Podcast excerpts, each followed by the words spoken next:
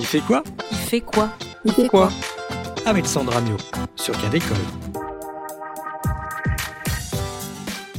Bonjour à toutes et à tous. Bienvenue dans cette nouvelle édition de l'émission Il fait quoi le magazine de l'Institut français de l'éducation. Ce mois-ci, nos trois invités vont nous présenter Passe Tuteur, véritable environnement numérique de formation destiné aux tuteurs dans l'enseignement supérieur. Mais pourquoi s'intéresser aux tuteurs? Qui sont-ils et comment les accompagner? Nous vous donnerons tous les détails en deuxième partie d'émission. Puis nous conclurons cette édition avec Sébastien Boudin pour son coup de cœur pour l'AUC. Non, non, j'ai bien prononcé AUC pour Art Université Culture. Il s'agit du réseau national des services culturels universitaires. Mais tout d'abord, retrouvons Claire Jordanengo qui va nous parler du développement de la sténographie à l'école. Bonjour Claire. Bonjour Sandra. Alors avant de commencer, je vous propose d'écouter ce petit extrait d'une interview de l'historienne et sociologue Delphine Gardet dans l'excellente émission de Jean Lebrun, La marge de l'histoire. En fait, la sténo est aussi ancienne que l'écriture. Il y avait déjà des méthodes de sténographie, Cicéron, certaines euh, traces nous indiquent qu'il y avait déjà enfin, des, possibilités de prendre en note sténographique. Mais la sténographie moderne date du 16e, 17e siècle, et elle est introduite sur le continent, dans la France, au début du 19e siècle, fin 18e, début 19e. Et vers 1870, on, a, on, a, on voit apparaître une nouvelle sténographie vulgarisée. C'est un moyen de diffuser un nouveau langage, avec aussi peut-être l'idée qu'on pourrait apprendre à écrire euh, plus facilement, apprendre à lire plus massivement aux enfants, mais ensuite ça va être utilisé comme technique de prise de notes de façon plus... Euh, systématique, notamment au Parlement. Le, le Parlement et la justice sont, sont des espaces premiers d'usage de la sténographie dans les sociétés européennes. Donc Claire, il semble que la sténographie a des origines très anciennes. Ah tout à fait. Et comme le souligne l'historienne qui est interrogée dans l'extrait, son développement a connu un essor considérable à la fin du 19e siècle. Euh, D'ailleurs, j'ai apporté un petit manuel d'Émile Fortin-Hermann qui a été publié en 1896 et qui s'intitule Méthode d'enseignement antéscolaire, mais surtout avec le sous-titre suivant Sténographie des enfants vulgarisée par le jeu. Donc le livre est tout petit, il est dédié au grand-père de l'auteur, euh, Nicolas Fortin, celui qui a fait le, le, maître étalon, et il est dédicacé de la main de Fortin Hermann à Ferdinand Buisson à l'occasion de l'exposition universelle de 1900. Euh, mais alors, en quoi consiste la méthode de Monsieur Fortin Hermann? Alors, le livre n'invente pas une méthode, mais il va s'appuyer sur une des méthodes existantes, la méthode du ployer. Et ce n'est pas, euh, comme on pourrait le croire, un manuel destiné aux enfants, mais bien destiné aux parents pour qu'ils apprennent la sténographie à leurs enfants avec des cartes, des images, euh, des tableaux. C'est donc une sorte de règle de jeu pour les parents.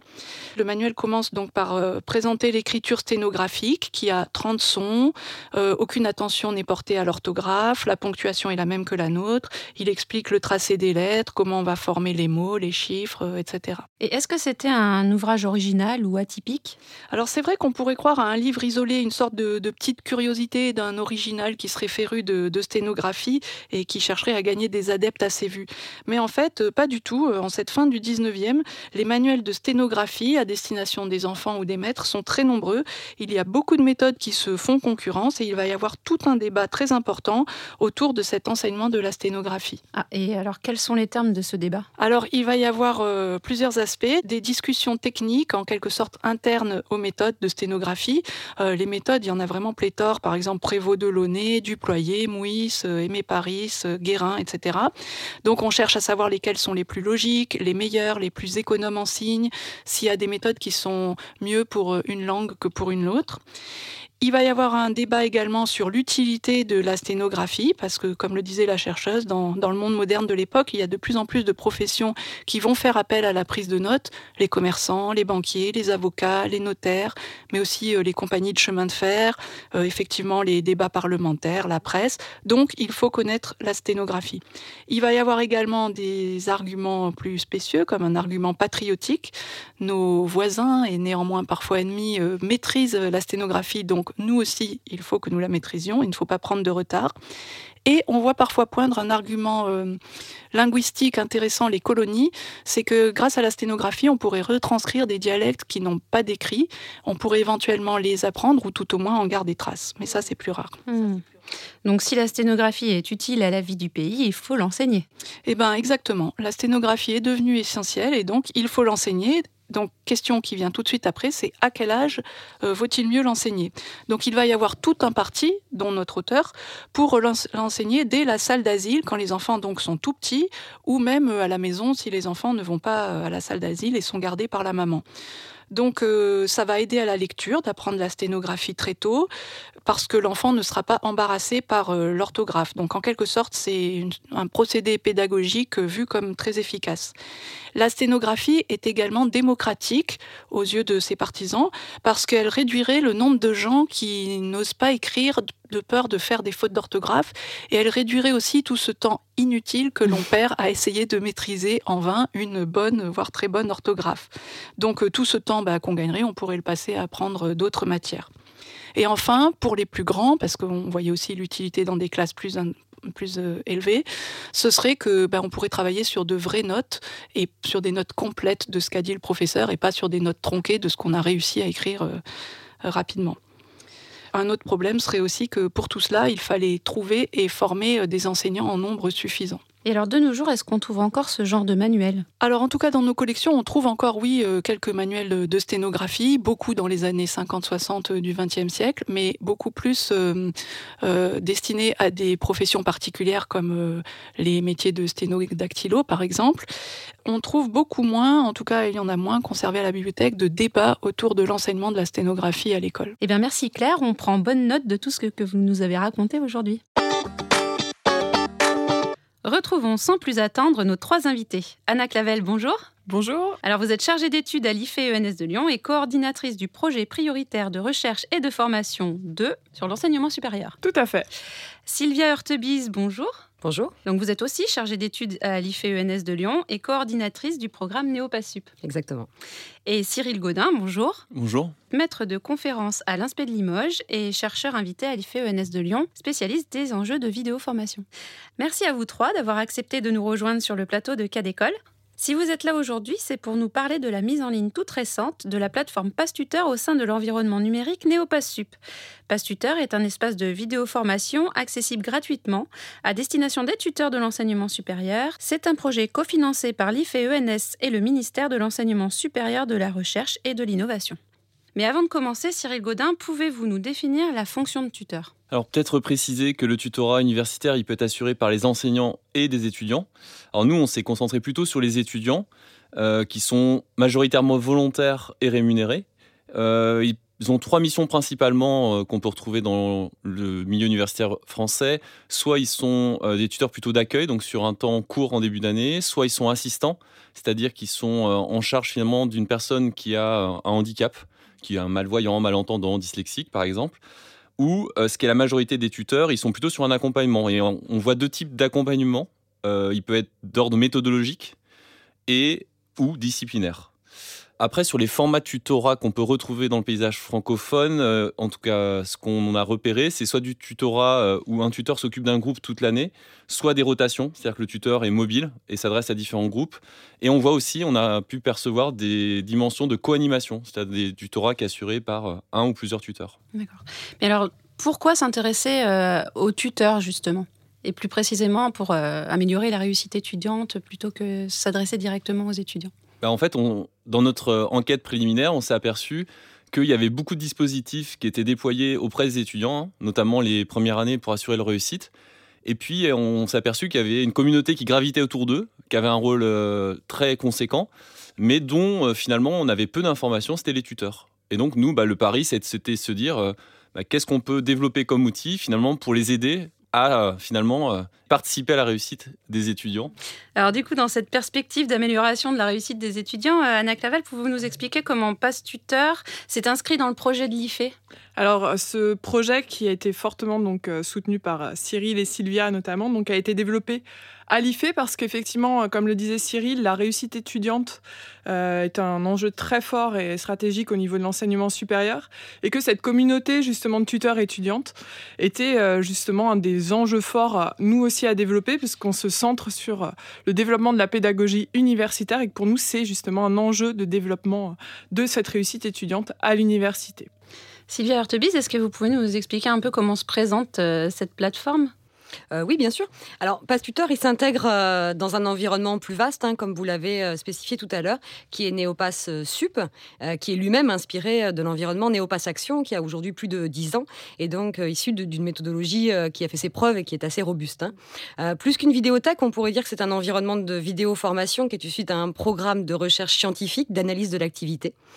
Et donc voilà, si vous êtes tuteur, conseiller pédagogique, ingénieur pédagogique ou enseignant, vous pouvez accéder à cet espace de formation en s'inscrivant avec son adresse universitaire. Et on pourra ensuite sélectionner en fonction euh, de hum, ses préoccupations, de son métier, son profil pour accéder directement à l'environnement.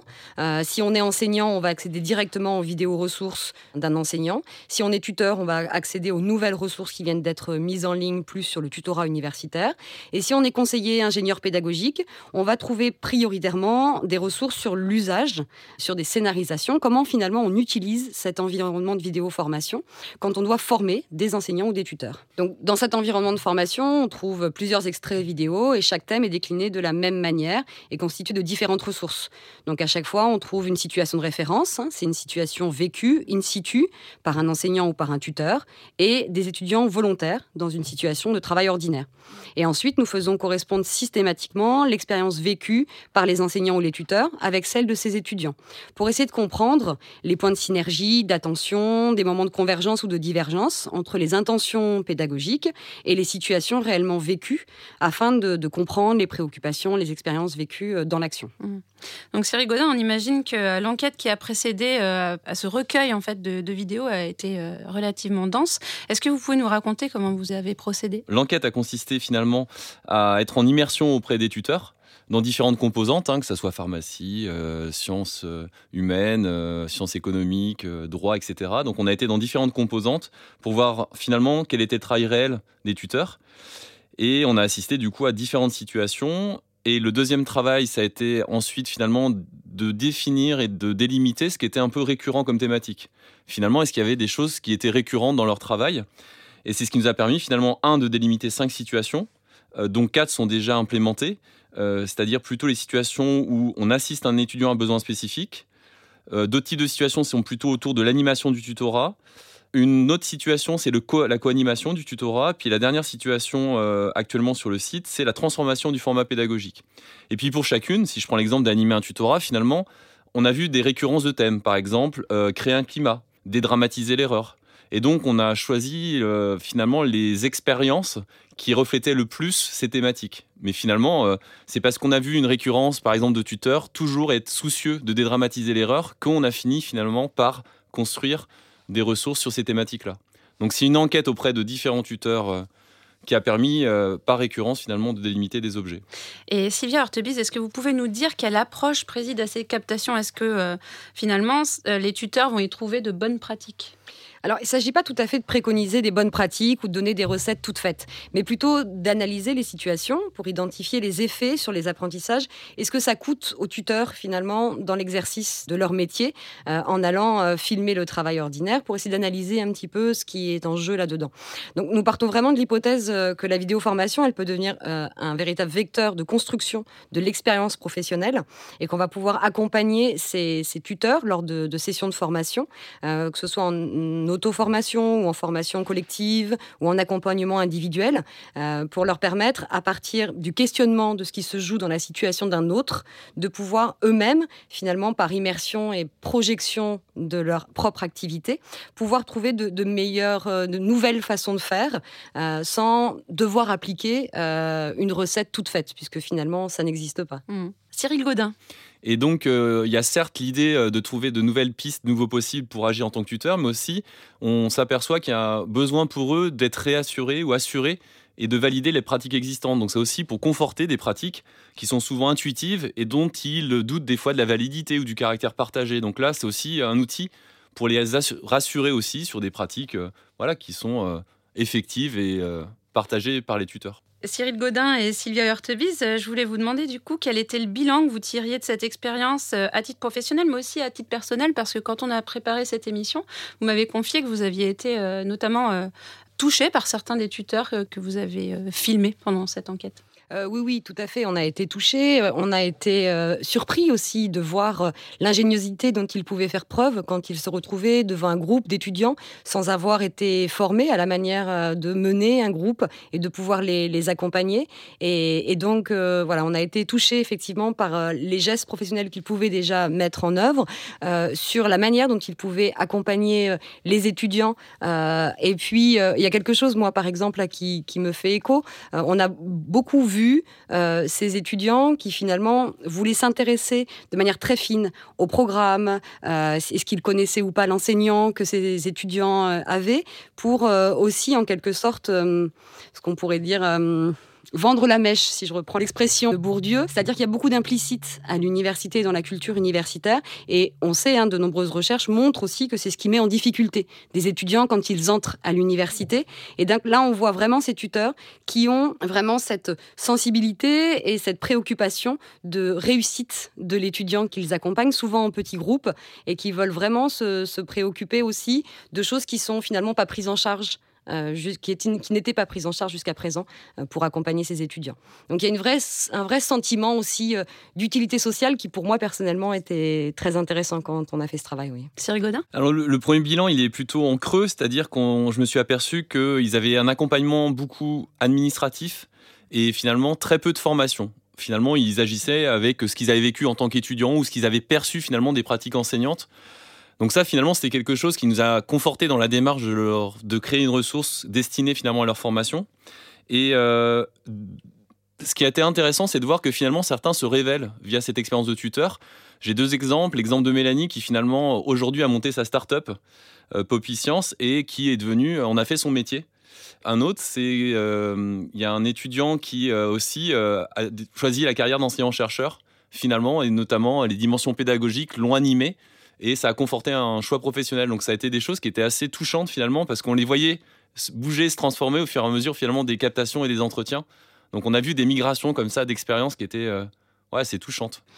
Et alors finalement, quelles sont les perspectives euh, pour Passe Tuteur euh, maintenant? Alors en termes de perspectives, euh, donc au sein justement des projets qu'on mène dans le PPRF2 à l'IFE, l'idée donc c'est d'essayer d'accompagner finalement cette formation des tuteurs étudiants en nous appuyant sur un groupe, un réseau de conseillers pédagogiques du supérieur, donc qui travaillent dans les universités là aussi à former tous les acteurs, dont les tuteurs étudiantes. Et l'idée, ce serait vraiment de pouvoir justement diffuser des scénarios, des partages d'expériences, voir comment finalement on peut employer les ressources constituées par euh, euh, Cyril et Sylvia pour pouvoir aider aussi euh, les partenaires dans cette formation-là qui nous paraît essentielle pour la réussite étudiante. Cyril Godin.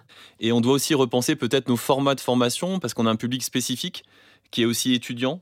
Donc il faut trouver des formations, j'appelle ça les formations sandwich, c'est-à-dire la formation sur un petit temps informel dans lequel les formateurs, notamment les conseillers pédagogiques, peuvent créer des formats assez courts percutants à partir de traces réelles qui peuvent du coup les amener de façon authentique à questionner leur pratique parce qu'ils ont peut-être moins d'appétence pour des apports assez théoriques ou sur des, temporalités de 1 à 2 heures. Donc finalement, on a essayé de créer une ressource qui permet de répondre à des formations euh, voilà, assez percutantes, stimulantes et sur des temps assez réduits.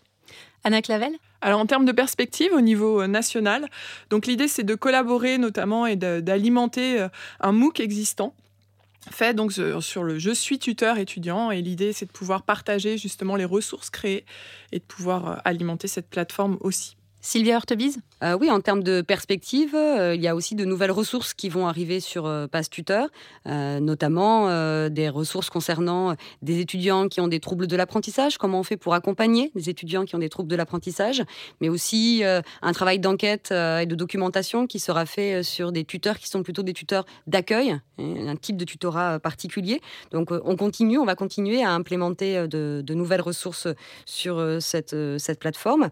Et puis peut-être un, point aussi euh, sur lequel euh, que j'aimerais souligner, euh, c'est peut-être dans l'architecture, la conception de cette, de cette plateforme, on a été assez vigilant à ce qu'il y ait aussi une forme de porosité entre les ressources qui sont initialement sur le programme Néopass Sup, plutôt pour les enseignants, et ces ressources Pass Tuteur, c'est-à-dire qu'on peut naviguer et aller d'un profil à l'autre, puisqu'on estime que les ressources qui sont présentes sur le côté tutorat peuvent alimenter finalement un enseignant, et inversement, qu'un tuteur peut aller voir aussi des ressources qui sont plutôt ciblées initialement pour les enseignants, et s'inspirer aussi des pratiques qui, qui sont mises à jour sur la plateforme. Cyril Godin?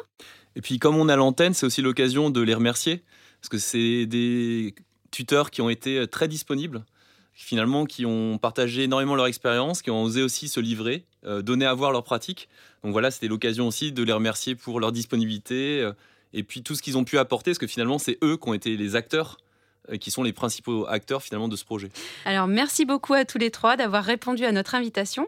On souhaite que Pass Tuteur profite au plus grand nombre de tuteurs bien sûr et que plus largement Néopass Sup aide tous les acteurs de la réussite étudiante.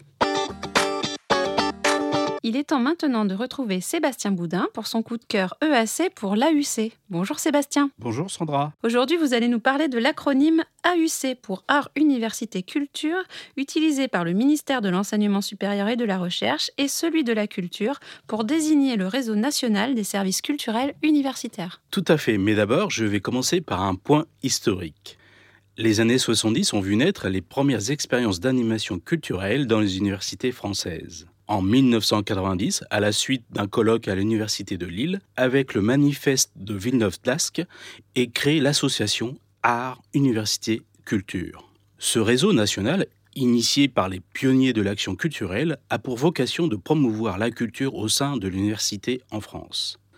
Depuis plus de 30 ans, AUC poursuit son travail avec le soutien des ministères de l'enseignement supérieur et de la recherche, de la culture et de France Université qui est la réunion des présidents universitaires et des grandes écoles. Aujourd'hui, le réseau national AUC regroupe une soixantaine d'adhérents. Olivier Kahn, directeur de la Diagonale à l'Université Paris-Saclay et coprésident d'AUC, nous présente les différentes missions du réseau une première mission qui est bah, justement de faciliter la rencontre et les échanges. Donc, par exemple, on organise régulièrement des journées nationales sur une thématique avec l'objectif justement bah, de favoriser euh, l'échange de bonnes pratiques, euh, la rencontre entre les différents acteurs.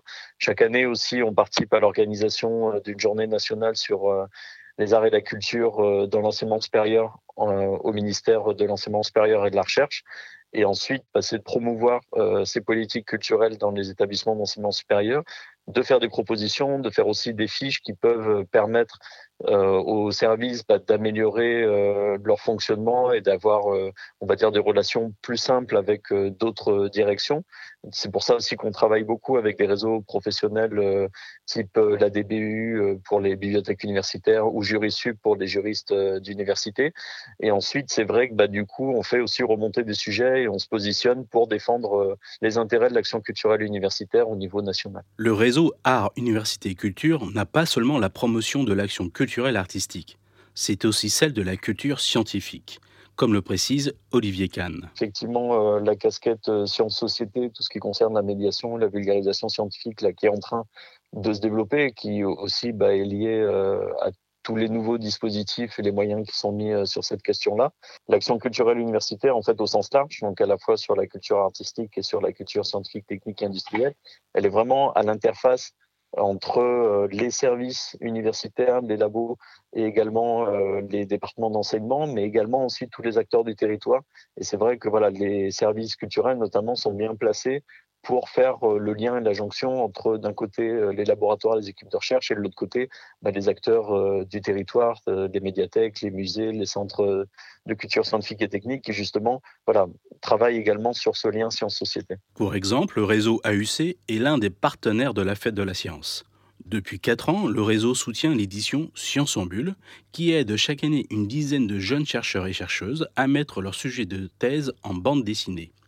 L'autre actualité du réseau Art, Université et Culture est un appel à projet artistique destiné à rapprocher des étudiants d'une école d'art avec des étudiants universitaires sur un projet artistique intitulé Création Campus. L'objectif de Création Campus est de favoriser cette rencontre autour d'un projet artistique et culturel. Les projets retenus bénéficient d'un soutien financier de 3 000 euros et d'une visibilité par les deux ministères. Merci Sébastien. Pour la session de création campus 2022, les modalités et le dossier de candidature sont disponibles sur le site www.auc.asso.fr projet avec un S, rubrique Création campus. La date limite du dépôt des dossiers est le vendredi 27 mai 2022. C'est la fin de cette émission. Merci à toutes et tous. À la réalisation, le véritable tuteur de cette émission, Sébastien Boudin. Vous pouvez retrouver toutes les informations sur Passe Tuteur sur le site de notre web radio Cadécole à l'adresse suivante ife.ens-lyon.fr slash cadécole. À très vite